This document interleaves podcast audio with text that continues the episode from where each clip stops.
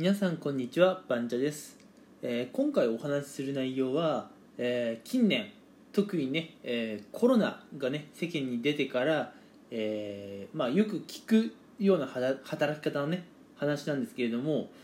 個人で働くということはなんでねこう周りにあまり受け入れられないのかなって話をちょっとしていこうかなと思います、うん、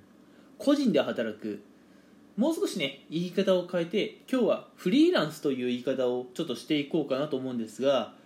えー多分ねほとんどの方があのフリーランスに、うん、なりたいと思いその思いをねあの周りに、えーまあ、発信した場合例えば身内の方とかね、うん、多分フリーランスとしてやっていくっていうことを、まあ、止められるっていうのがねよくある話なんじゃないかなと思います、うん。まあ、フリーランスというのはあのやっぱ会社員のようにね会社に所属するわけではないんですね、うん、もう会社に所属しないで自分がなんか持っているスキルまあ動画編集ができるんだったら動画編集のスキル何かロゴとかねデザインを作るスキルがあるんだったらそのロゴデザインをねするスキル、うん、そういったスキルでまああの世に出回っている案件を自分で取ってきて自分で対応してまああの報酬は多分手数料はねどっか仲介機関に取られるかもしれませんが、まあ、ほぼほぼ自分のところに入ってくると、うん。うん。まあ、そういう働き方もねあるっちゃあるとは思うんですけれどもやっぱり会社に入ってないとねもう、うん、福利厚生だってないわけですしもちろんボーナスもないわけですよね、うん、会社に入っているからこそあるメリットっていうのもねやっぱりあるとは思うんですよ、うん、なので多くの方がねやっぱりフリーランスでやっていきたいって言った時に特にねご家族の方なんかは本当に大丈夫なのかってすごいね心配されると思うんですよ、うん、多分ほとんどの、ね、方が止めるんじゃないですかね。うん。まあやっぱこれだけね、うん、個人で働いていくってことには大きなリスクがあると思います、うん、収入は安定しない、うん、さっき自分で案件を取ってくるって言いましたけれども安定してね仕事が入ってくるとも限らない、うん、でいつねそのまあ皆さんのねやっていたお仕事、うん、需要が尽きるかもわからないわけですよね、うん、やっぱ時代の流れでねあのその時その時に必要なスキルとかねやっぱニーズって変わってくるじゃないですか。今はさ例えばあの動画編集できる人が少ないとかプログラミングできる人が少ないっていうのが結構やっぱある話ですよねじゃあこれ全く同じことを10年後も言ってるかって言ったら分かんないですよね。もう動画編集なんてみんなできることかもしれないしあるいは動画編集もね自動化が進むかもしれない。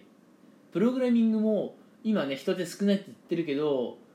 今後ねプログラミングを簡略化する方法が生まれるかもしれないしあるいはねこうなんかテンプレートみたいなのがもっとどんどん世の中増えてきて、えー自分でキーボードを叩いてプログラミングを書くという手間が省ける、うん、そういうこともねやっぱりあるかもしれないわけで、うん、今必要なものが10年後も必要と言われ続けるとは限らないわけでとなると今求められていても10年後にはもう求められない。すなわち仕事を振ってもらえない可能性もあるわけですよね、うん、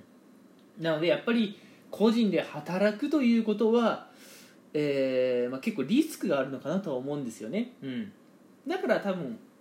まあ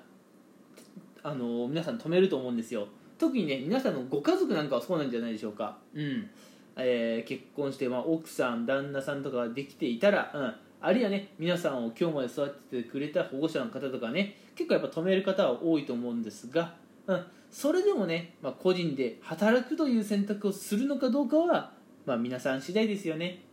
まあ、個人で働くということももちろんメリットはあると思います。例えばね、えー自分で案件を取ってくると先ほど言いましたがその案件を大体いくらで対応するのかっていうのは皆さん自身とあとまあお客様で相談するわけですから、うん。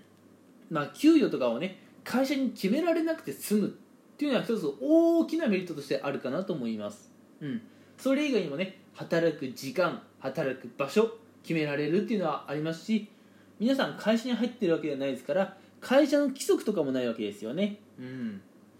まあ、なのでこういったメリットもあります、うん、こういったメリットは我々が働く上でねぜひとも考慮しなきゃいけないことではあるのでいややっぱり難しい問題です。個人で働くことにはメリットもありますがやっぱり大きなデメリットもある、うん、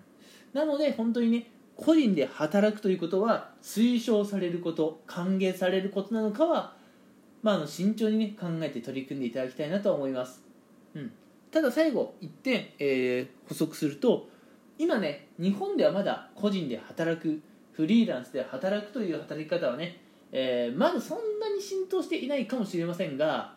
えー、アメリカだったかな、うん、もう国外ではね国の3分の1ぐらいが個人で働いていますと、うん、働き手の3分の1ぐらいがフリーランスですという国もやっぱ先進国にはあります、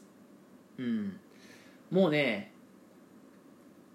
会社に所属して働くっていうのもね少しずつ古い考えになってきてるんですよね。うん。なのでね周りがどうだからじゃあ自分はこうしようって決めるんじゃなくてまあ周りは周り自分は自分と自分にはどういう働き方が合っているのかなっていうのを考えながら、まあ、あの会社の、ね、一員として組織の一員として働くのかあるいはね、えー、自分個人で働いてみるのかっていうのはぜひとも慎重に選んでみてもらいたいなと思います。それでは今回のお話はここまでにしたいと思います。最後まで聞いてくれてありがとうございました。